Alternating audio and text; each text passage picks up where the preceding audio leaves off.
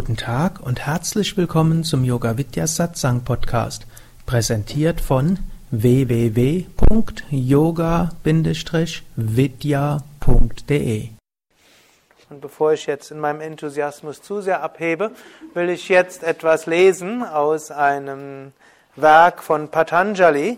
Das habe ich jetzt mit den Teilnehmern der Yogalehrerausbildung schon gestern Abend, heute früh einiges erzählt, aber ich werde es probieren so zu machen, dass auch die Anfänger hoffentlich etwas damit anfangen können.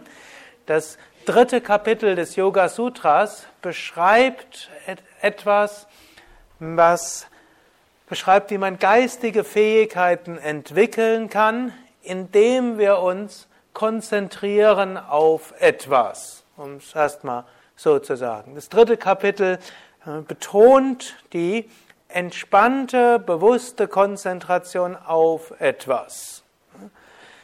Im zweiten Kapitel hat Patanjali so einiges gesprochen über Suggestionen, Affirmationen, Visualisierung und wie wir das nutzen können. Hat er mindestens angedeutet, etwas beschrieben, in Kommentaren wird es weiter ausgebaut.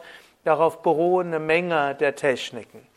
Im dritten Kapitel aber beschreibt er dass wir gar nicht irgendetwas visualisieren und affirmieren müssen, sondern wir können uns auch einfach auf etwas konzentrieren. Und das ist gerade in der heutigen Zeit etwas Wichtiges, denn heute wachsen wir ja auf in dem sogenannten Multi, wie nennt es noch? Multitasking Environment. Die meisten von euch sind jetzt, ich habe vor kurzem so eine Hörsendung gehört über die sogenannten Digital Natives. Menschen, die schon in der Grundschule, spätestens äh, nach der Grundschule mit Computern aufgewachsen sind und die dann gleichzeitig den Computer anhaben, E-Mails checken, in Facebook ihre Freunde anschauen, eine SMS im Handy irgendwo verfassen, zwischendurch mit jemand sprechen, noch parallel ein Video anschauen und ihre Hausaufgaben erledigen.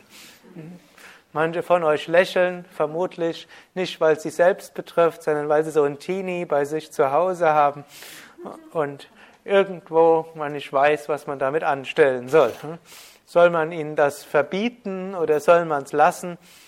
Aber vermutlich verbieten bringt eh nichts, außerdem wachsen Menschen damit auf.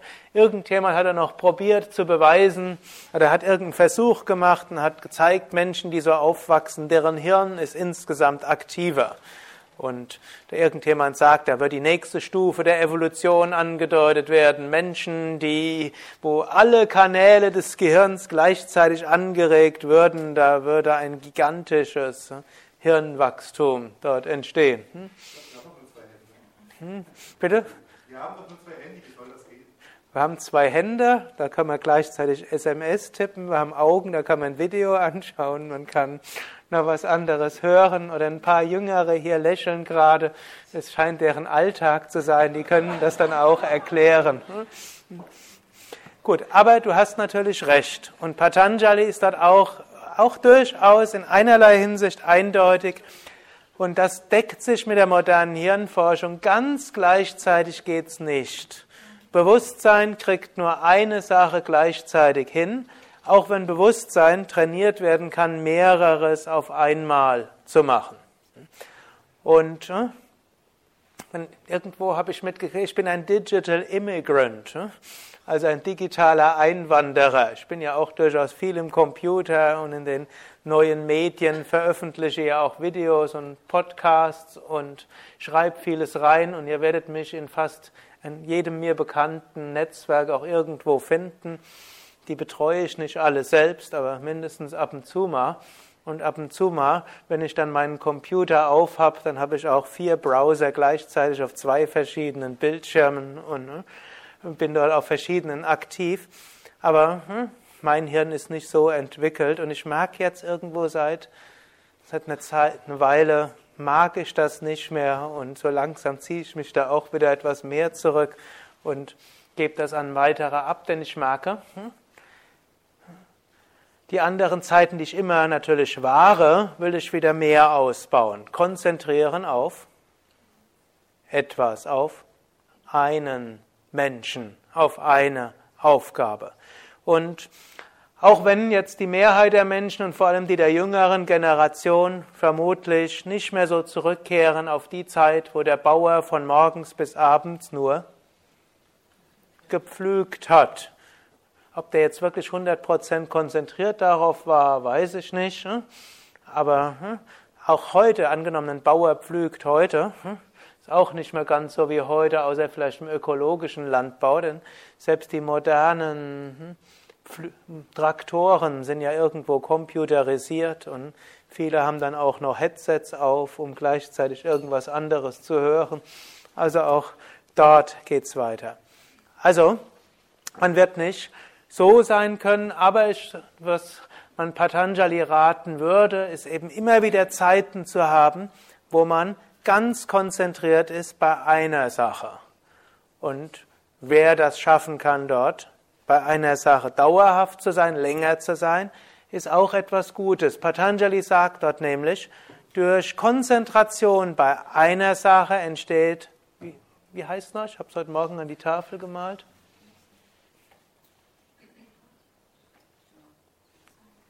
Jaya und Prajna. Also Prajna, intuitives Wissen und Jaya ist dann Herrschaft, Meisterschaft über etwas. Ich hatte dort heute, ich glaube heute Morgen, das Beispiel gebraucht. Angenommen, ihr wollt, über, ihr wollt von einem Menschen, irgendwo mit einem Menschen besser zurechtkommen und ihr wollt etwas mehr über den Menschen erfahren und ihr wollt irgendwo ihn besser verstehen, hm? zum Beispiel neuer Kollege bei der Arbeit, vielleicht ein Nachbar, der einzieht, vielleicht hm? habt ihr irgendwie das Gefühl, ja, Habt dort neben euch jemanden, der euch langsam fremder geworden ist und es wäre schön, wenn man sich wieder ein bisschen tiefer kennenlernen würde. Hm? Und da gibt es mehrere Möglichkeiten. Natürlich, eines darf man nicht vergessen, das Wichtigste, um jemanden kennenzulernen, ist, das Allerwichtigste ist ganz banal, reden. Und, um, und des Weiteren ist wichtig, Fragen stellen. Und wenn man Fragen stellt, dann sollte man zuhören. Und jetzt kommt's. Und wenn man zuhört, dann sollte man ganz zuhören. Und das ist etwas ausgesprochen Simples, aber sehr Machtvolles. Zu viele Menschen, wenn sie jemand anders zuhören, überlegen die ganze Zeit, wann kann ich denn endlich unterbrechen? Und was sage ich als nächstes? Und wann ist der richtige Moment? Oder überlegen, was sie dem erzählen, um ihm irgendwo zu helfen. Hm? Wohlmeinend überlegt man, welche Ratschläge kann ich ihm jetzt geben. Und manchmal mag das auch angebracht sein. Noch besser ist allerdings, man ist dabei einfach konzentriert auf den anderen Menschen. 100% Achtsamkeit, 100% Konzentration, 100% Fühlen des anderen. Und aus daraus entsteht dann ein tiefes Verständnis. Gut, dann wird man wieder eine Frage stellen, man wird wieder zuhören. Und wenn jemand merkt, da ist jemand, der einem wirklich zuhört, das ist mit die einfachste Sache, um hm, ja, eine Beziehung zu vertiefen, aufzubauen, mit Menschen ein Verständnis zu erzeugen und ihn wirklich ernst, ehrlich verstehen zu wollen. Manche Menschen haben einen sehr aktiven Geist. Wenn ich denen jetzt sage, höre dem anderen zu und spüre den anderen, fühle den anderen und dann probieren sie das und nach 30 Sekunden, was passiert? Geist ist wieder überall gewesen. Hier haben es die Gefühlsmenschen leichter. Irgendwo, es gibt ja schon der Vedanta gibt es diese Kommunikationstheorie, drei Arten von drei Weisen, wie Menschen denken. Es gibt Worte, es gibt Bilder und es gibt Gefühle. Darauf beruht ja zum Beispiel die Abeda Bodha Vakya Technik.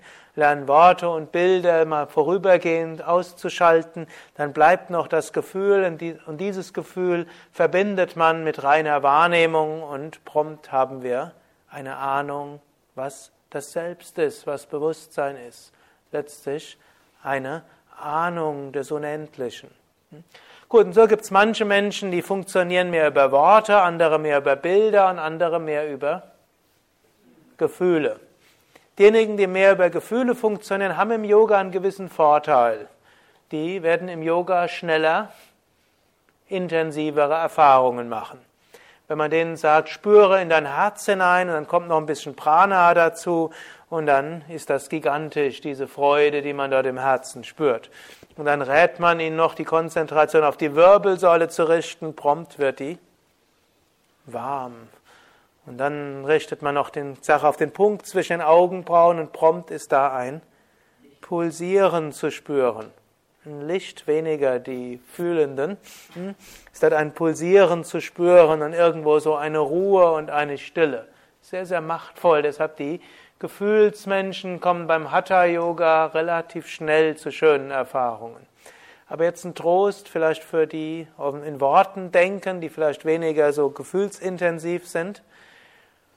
Zwar ist dann das Gefühl intensiv, aber das hält einen nicht davon ab, auch weniger schöne Gefühle auch mal zu haben, vielleicht wenn man gerade mal keinen Yoga macht. Dann gibt es die Bildgedankenmenschen, hm, die in Bildern denken. Gut, die, denen fällt es natürlich leicht, etwas zu visualisieren. Wenn man bei der tiefen Entspannung Bilder sich vorstellen lässt oder wenn man irgendwie von Chakra-Farben erzählt und vielleicht noch die Chakra-Bilder dazusetzt oder sich vorstellen, Licht strömt in einen hinein. Diejenigen, die mit Bildern viel anfangen können, die sehen dann die tollsten Sachen, haben dabei schöne Erlebnisse.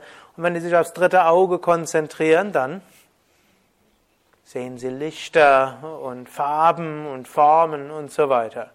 Und diejenigen, die mehr in Worten denken, die sehen vielleicht etwas weniger Farben, die spüren weniger diese große Wonne im Herzen und ihr Geist denkt die ganze Zeit in Worten. Die haben ja dann gerade die Wortdenker, die haben dann auch die wunderbare Fähigkeit, in die Vergangenheit zu gehen, in die Zukunft zu gehen, alles miteinander zu vergleichen, zu analysieren, zu beurteilen und manchmal leider auch zu verurteilen. Die haben außerdem oft noch die große Fähigkeit, schwarz zu sehen, sich Katastrophenszenarien auszubauen. Nicht jeder, aber Menschen haben die Fähigkeit. Und es muss ja auch nicht schlecht sein.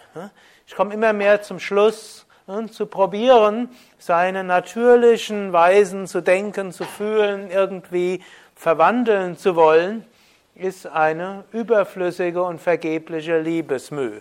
Es gilt mehr, in dem, was man als besondere Fähigkeit hat, dass da irgendwo das Gute drin zu sehen, es anzunehmen, es vielleicht zu lernen, auch in, an, irgendwo in den richtigen Kontext zu bringen und vielleicht nicht zu dominant werden zu lassen. Ich gebe ja auch Seminare über Positivdenken und über Gedankenkraft und ich gebe Sie heute etwas anderes und ein Aspekt des positiven Denkens ist, angenommen, ihr habt eine Neigung zu negativen Denken, dann freut euch darüber. Hm? Warum? Jetzt staunen alle. Hm? Das negative Denken hat auch seine Vorteile. Angenommen, alle würden nur positiv denken und immer nur positiv denken. Was wäre die Konsequenz? Hm? Dann hm, würde keiner auf die Brandschutzbestimmungen achten, würde keiner die Buchhaltung korrekt machen, hm, würden Menschen, die am Freitag hierher fahren, nur leichte Kleidung anziehen und nicht denken, es könnte der Wetterbericht doch stimmen, der für morgen Frost vorhergesagt hat, würden vielleicht noch im Dezember mit Sommerreifen fahren. Und die Optimisten, das sind die, die die Unfälle dann verursachen, worüber sich dann die Pessimisten ärgern müssen, die längst auf Winterreifen umgestiegen sind. Und wenn man einen Pessimisten in der Familie hat, der wird dafür sorgen, dass man zügig genug Winterreifen aufsetzt. Wenn man jetzt allerdings nur negativ ist, nicht, dass er denkt, ich will euch jetzt alle zum negativen Denken animieren. Viele haben jetzt zwei Jahre Yogalehrer ausbildung, haben viele Techniken und Ratschläge zum positiven Denken gelernt und jetzt hat sogar die Philosophie gewechselt. Ich meine, positiv denken ist eben anzuerkennen, auch das, was scheinbar negativ ist, irgendwelche besonderen hm, besondere Fähigkeiten sind, die in ihrem Kontext gut sind. Und da gilt es, es bei sich selbst anzuerkennen, bei eurem Partner, bei eurem Kollegen, bei eurem Chef, bei euren Mitarbeitern anzuerkennen, noch wichtiger, bei euren Kindern anzuerkennen, bei Eltern anzuerkennen und so weiter. Und manchmal kann man dann ja schauen, was habe ich noch an besonderen Fähigkeiten. Irgendwann mal gab es bei Psychologie heute auch so eine, Art, so eine Titelgeschichte, ich glaube, es ist schon ein paar Jahre her, Lob der Melancholie. Da wird gesagt, heute, wo so viele Menschen gern positiv denken wollen, ist eine Tugend etwas in Vergessenheit geraten. Man hat so behauptet, der Anteil von, von Menschen, die Großes bewirkt haben in der Menschheit und unter den Melancholikern größer als unter den Berufsoptimisten. Oder vor kurzem habe ich so eine Hörsendung gehört. Manchmal bin ich nämlich auch Multitasking. Ich fahre Fahrrad und höre mir Hörsendungen an. Ich sorge auch immer dafür, dass ich ein paar Minuten habe, wo ich ganz konzentriert im Hier und Jetzt bin. So heute bin ich, habe ich einen Spaziergang nach Hoherhausen gemacht. Ich habe Phasen gehabt, wo ich sehr meditativ war. Zwischendurch habe ich Gespräche geführt mit meinem Handy, mit Tante und Vater, so kann ich meine körperliche Bewegung verbinden damit. Habe auch noch eine Hörsendung zwischendurch gehört. Aber immer wieder wichtig, Phasen, reine Bewusstheit im Hier und Jetzt, da sorge ich immer dafür. Die müssen einfach sein, wo ich mir dann dieser Einheit von Bewusstheit, Einheit der Schöpfung bewusst bin und wirklich diese Erfahrungen dann machen kann. Und bei irgendeiner habe ich so gehört, die meisten großen Entdeckungen sind sogar aus Angst entstanden. Also wenn ihr euch öfter über was ängstigt, dann könnt ihr schauen, ob ihr dort vielleicht eine Lösung für findet. Auch das kann eine Hilfe sein. Da wird so gesagt, vielleicht wird jetzt in der Krise, wo doch viele Menschen Angst haben, wird wieder ein entscheidender Fortschritt in irgendwas Menschlichem gefunden. Gut, aber auch wenn ich jetzt sage, gerade die Wortgedankenmenschen, die können viel in die Zukunft denken, auch die sollten lernen, im Hier und Jetzt auch zu sein. Und im Zweifelsfall kann man dann eben auch überlegen, was denkt er, was fühlt er, was meint er, was kann ich davon lernen und so weiter. Also immer wieder auch seine eigenen Worte nutzen beim Zuhören, von einem anderen Menschen wirklich zu lernen, worum geht's ihn, ihn verstehen lernen. Und diese starke Konzentration und Bewusstheit auf einen Menschen, mindestens ein paar Minuten lang, ist etwas, was etwas sehr Machtvolles ist. Das kann man im Gespräch tun, man kann es sogar ohne Gespräch tun. Vor kurzem war ja in Bad Meinbergen an der Nordsee ein Swami Nityananda. Den kenne ich schon relativ lange. Erstmals habe ich ihn vor über 20 Jahren gesehen. In Paris, glaube ich, war das erste Mal, habe ich das Zentrum dort geleitet. Und irgendwann, als, als das Zentrum eröffnet war, gab es so Phasen, da gab es hier gerade so eine Krise. Die Mitarbeiter haben sich alle gestritten. Das war noch vor Padmakshis Zeit. Und hm, dort, hm, also 97. Hm, und Irgendwo wusste ich auch nicht mehr weiter, was kann man da jetzt machen. Wir haben hier das Ganze gegründet als eine spirituelle Gemeinschaft, wo wir anders mit Konflikten umgehen wollten. Gute, heile Familie, Demokratie dabei und auch noch irgendwo die Ideale. Jeder nach seinen Fähigkeiten, jeder nach seinen Bedürfnissen. Wir hatten keine festen Urlaubszeiten, keine festen hm, Arbeitszeiten. Arbeitszeiten. Hm. Der Durchschnitt hat erheblich mehr gearbeitet als heute. Hm. Ähm, aber es war irgendwo, es gab noch so eine Richtsarbeitszeit, 48 Stunden pro Woche. Ne? Und, äh, aber irgendwo, es war, und dann gab es eine Phase, da war das haben wir das irgendwo geregelt. Ne? Man muss stellten fest, ganz so geht's doch, auch mit Urlaub. Es gab keinen festen Urlaub. Wir haben gesagt, manche brauchen mehr Urlaub, manche brauchen weniger Urlaub. Die Mehrheit hat auch weniger Urlaub sich genommen, als heute genommen wird. Aber es gab dann so zwei, die sich dann etwas so mehr Urlaub genommen haben.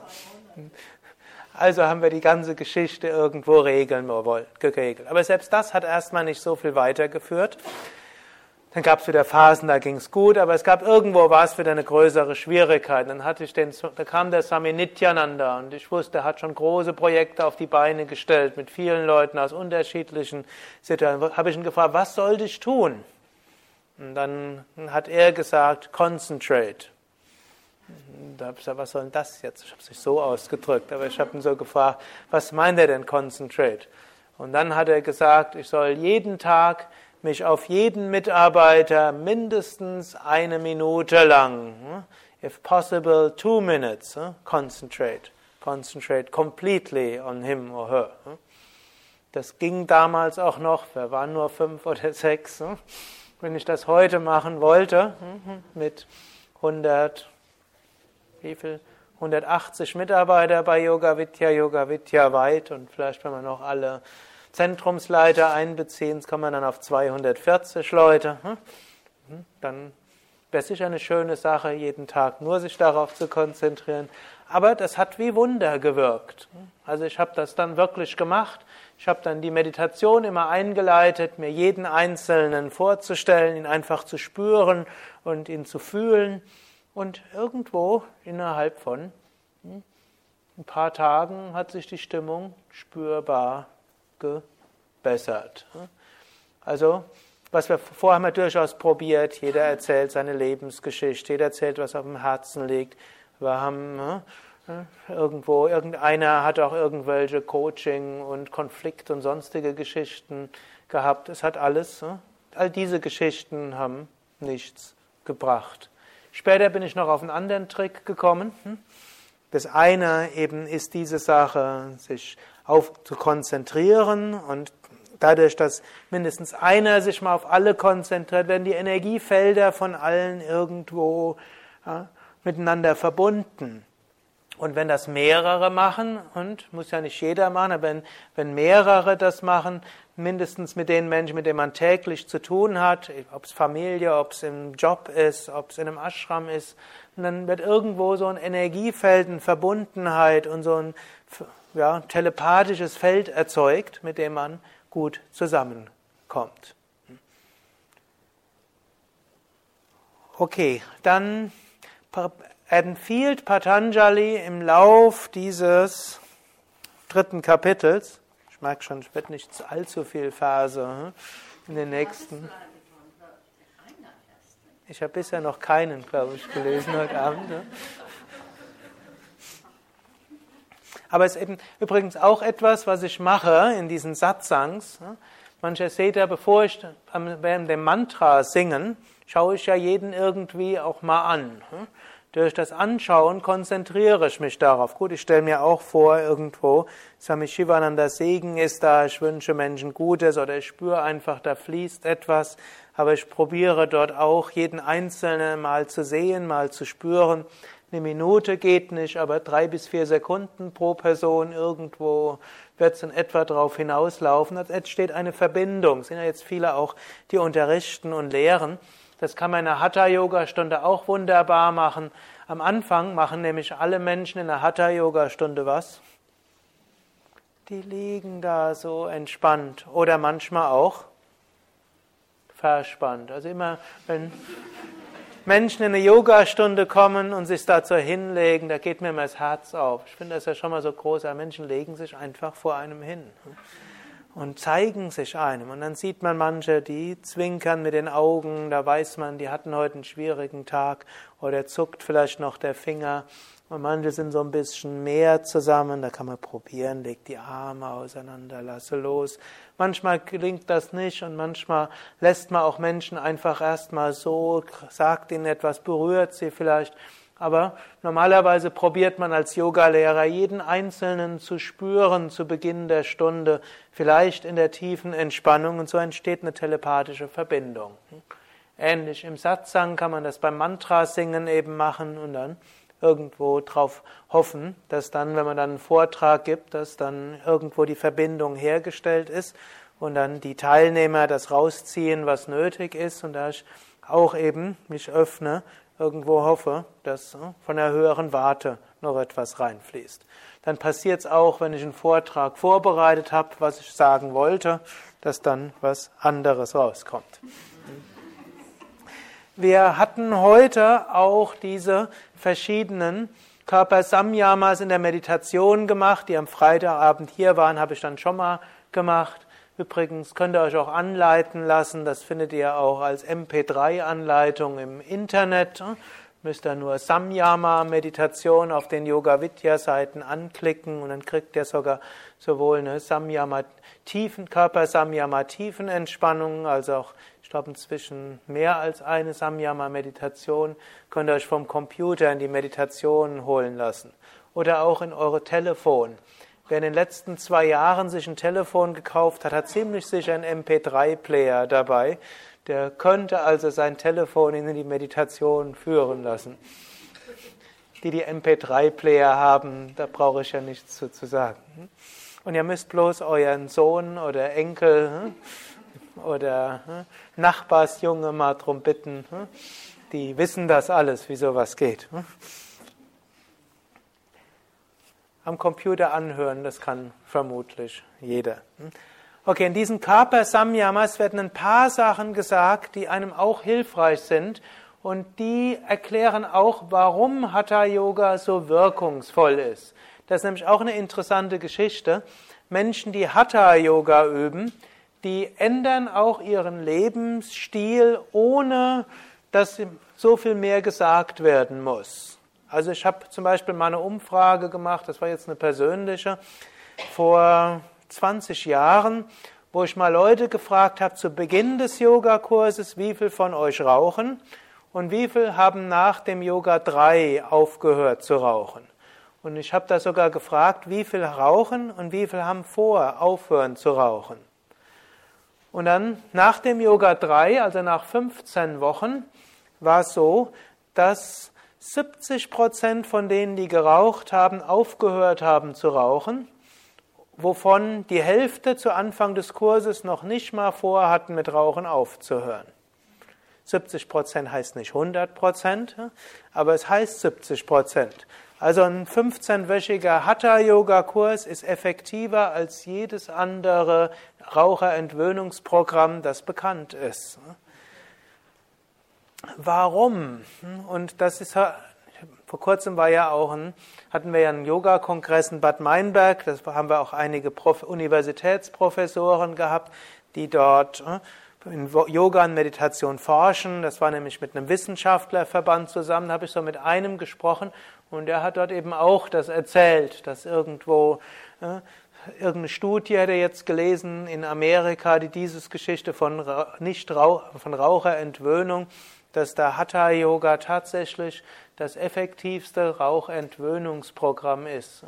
Denn ein Raucherentwöhnungsprogramm, das eine höhere Wahrscheinlichkeit hat, zum Nichtrauchen zu führen als 20 Prozent, gilt als hocheffektiv. 20 Prozent gilt schon als hocheffektiv. Und im Hatha Yoga ist es drüber. Wir finden, dass Menschen, die mit Hatha Yoga beginnen, sich gesünder ernähren. Wir finden, dass sie auch andere Sportarten zusätzlich beginnen, dass sie mehr zu Fuß gehen, dass sie mehr in die Natur gehen, dass sie ihren Fernsehkonsum reduzieren und dass sie insgesamt gesünder sind. Und da gibt es eben verschiedene Gründe. Und neben das Entspannung an sich und bewusste Atmung und Bewusstheit dazu führen, dass man sich mehr spürt, dass man mehr Freude hat, dass man hm, andere Weisen findet, mit Schwierigkeiten umzugehen, als sie zu zu qualmen oder zu zu zuckern oder hm, irgendwo auf, mit weg zu zu essen oder zu zu sonstigen. Man findet andere Weisen, damit umzugehen. Ein Grund. Aber es gibt eben auch diese konkreten Körper-Samyamas, wo Patanjali sagt, wenn man sich auf eine bestimmte Körperregion konzentriert, dann hat das bestimmte Wirkung. Wenn man sich auf die Nabelgegend konzentriert, dann führt das zu Wissen um Aufbau, Struktur und Bedürfnisse des Körpers.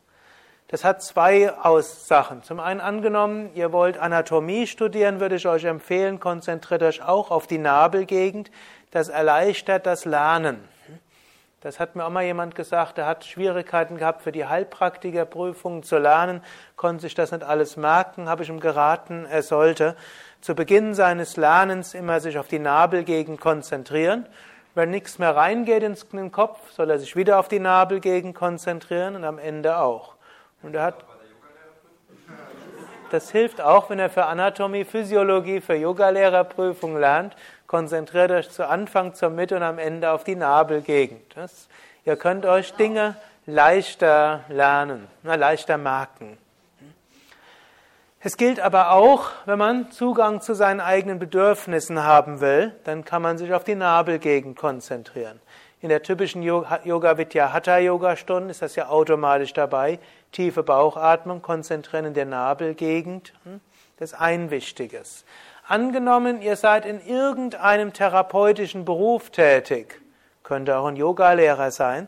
Es kann aber auch sein, dass ihr vielleicht Arzt, Heilpraktiker, Krankenschwester oder hm, irgendjemand anders seid.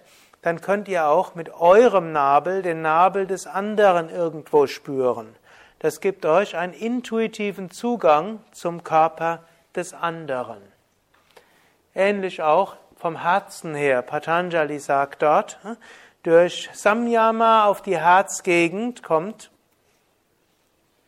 Wissen um den Geist. Wobei, was dort im Sanskrit als Geist steht, heißt eigentlich auch Manas und das steht für Gefühle, für Emotionen, für Denken, für Persönlichkeit. Also wenn Patanjali diesen Ausdruck gebraucht, ist er weit gezogen.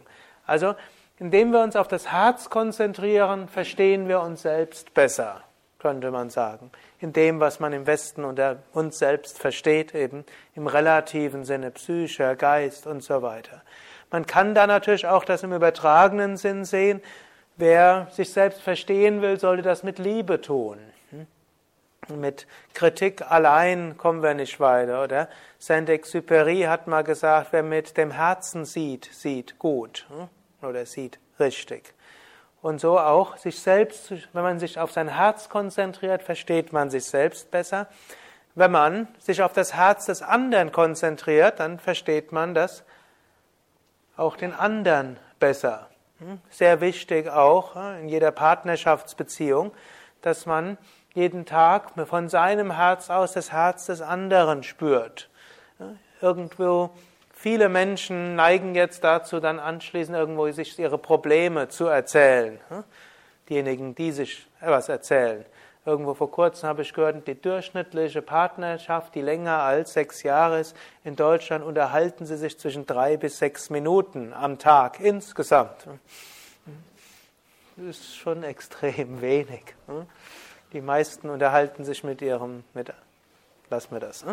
Also, aber, und wenn man, und warum ist das oft so? Oft ist es deshalb so, man erzählt sich alles, was Schlimmes am Tag gewesen ist, und irgendwo am Anfang ist es Mitgefühl und schön, dass der andere es erzählt. Irgendwann nervt das vielleicht. Ne? Und man hat genügend Probleme, als dass man auch die Probleme des anderen haben müsste. Dagegen, wenn man sich Zeit nimmt, von seinem Herzen aus das Herz des anderen zu spüren, dann ist wieder die Liebe da, dann ist das intuitive Verständnis da. Gut, danach ist es immer, kann man sich immer noch alles Mögliche erzählen, was nicht so positiv war. Übrigens, man könnte auch den Partner mal fragen, das klappt vielleicht nicht in jeder Partnerschaft, aber in vielen. Man kann mal fragen, was waren die schönen Momente von dir heute? Habt ihr das schon mal gefragt? Was war das, was hast du Gutes, was hast du Tolles heute erlebt? Es wird danach auch alles kommen, was schlimm war, aber mindestens zwischendurch mal. Hm? Was hat man Schönes erlebt? Gut, und eben Herzensverbindung. Gut, Herzensspüren, vielleicht nicht ganz so intensiv, aber auch spüren, kann man eben auch mit anderen Menschen machen und auch kommt man so besser zurecht. Dann hm, erwähnt er, durch Konzentration auf die Kehlgegend kommt Zufriedenheit. Sagt dann, vergeht Hunger und Durst. Das funktioniert sogar auf einer physischen Ebene. Ich kannte mal so einen Bergsteiger, der äh, auch Free Climber war und wochenlang unterwegs war. Der hat gesagt, er konnte die Menge an Flüssigkeit und Nahrung halbieren auf seinen Touren und so sein Gepäck erheblich reduzieren, seitdem er dieses äh, Kantakupa, äh, Samyama während der Touren dann macht. Ich habe ihm so gesagt, ob das jetzt so gesund ist, seinen Flüssigkeitsbedarf dort zu reduzieren. Da hat er gesagt, es wäre immer noch gesünder, als dieses Gepäck auf dem Rücken zu transportieren. Aber in dieser Hinsicht wollen wir das jetzt gar nicht ausüben, obgleich es vielleicht auch mal eine Studie wäre, ob es zum Abnehmen helfen würde, regelmäßig Kanta-Kupa-Konzentration zu üben. Aber wichtiger ist, man kann, kommt mehr zur Zufriedenheit und insbesondere Menschen, die eine Neigung haben zu Getriebenheit und auch letztlich zu Ängsten, was ja, dann heißt es, stört die Kehle zu oder mal die Angst im Nacken. Hm? Kann dort regelmäßig am Tag auf die Kehle sich konzentrieren, kommt eine gewisse Ruhe. Und auch eine Festigkeit, wenn man sich konzentriert auf die Wirbelsäule. Und auch das machen wir natürlich in der Yogastunde. Im Fisch konzentriert man sich auf Herz, in der in den Schulterstand auf die Kehle, im Vorwärtsbeuge auf die Wirbelsäule und im Kapalabhati auch. All das hilft auch, dass man eine stärkere Festigkeit bekommt. Und wenn man das während der Yogastunde macht, kann man das am Tag auch machen. Irgendwie das Gefühl hat, da ja, wird man unruhig und nervös oder andere machen einen unruhig und nervös. Konzentration auf diese Shumna, auf die Wirbelsäule und irgendwo hat man wieder eine Festigkeit eine Ruhe, aus der man dann ausstrahlen kann. Und die letzte dieser Körper Samyamas hm, will ich jetzt gerade noch mal kurz mit euch in einer Minute Meditation üben. Wir hatten die damit auch geschlossen in der Meditation. Aber ihr könnt euch gerade hinsetzen, Schultern entspannen, Augen entspannen.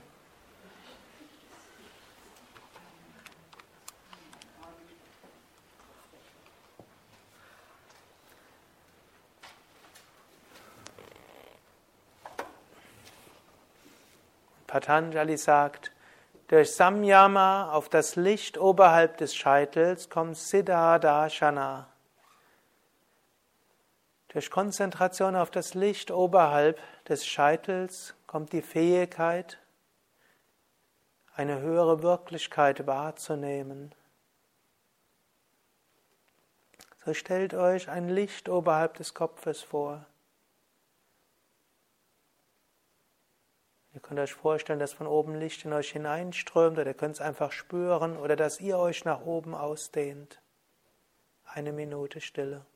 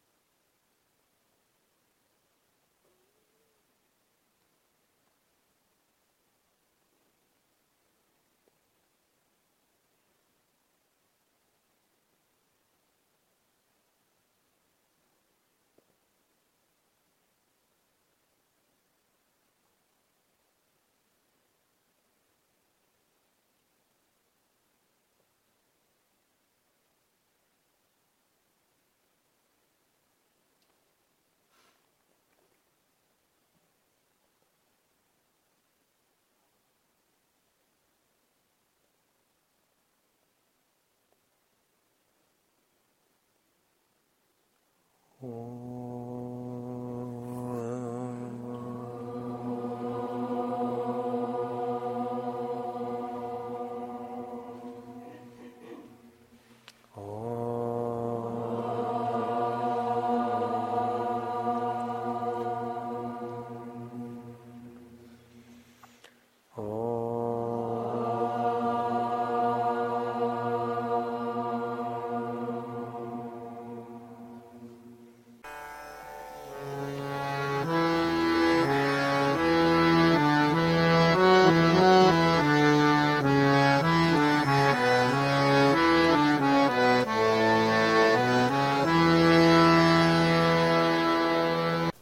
Dies war also die aktuelle Ausgabe des Yoga Vidya Satsang Podcasts, präsentiert von www.yoga-vidya.de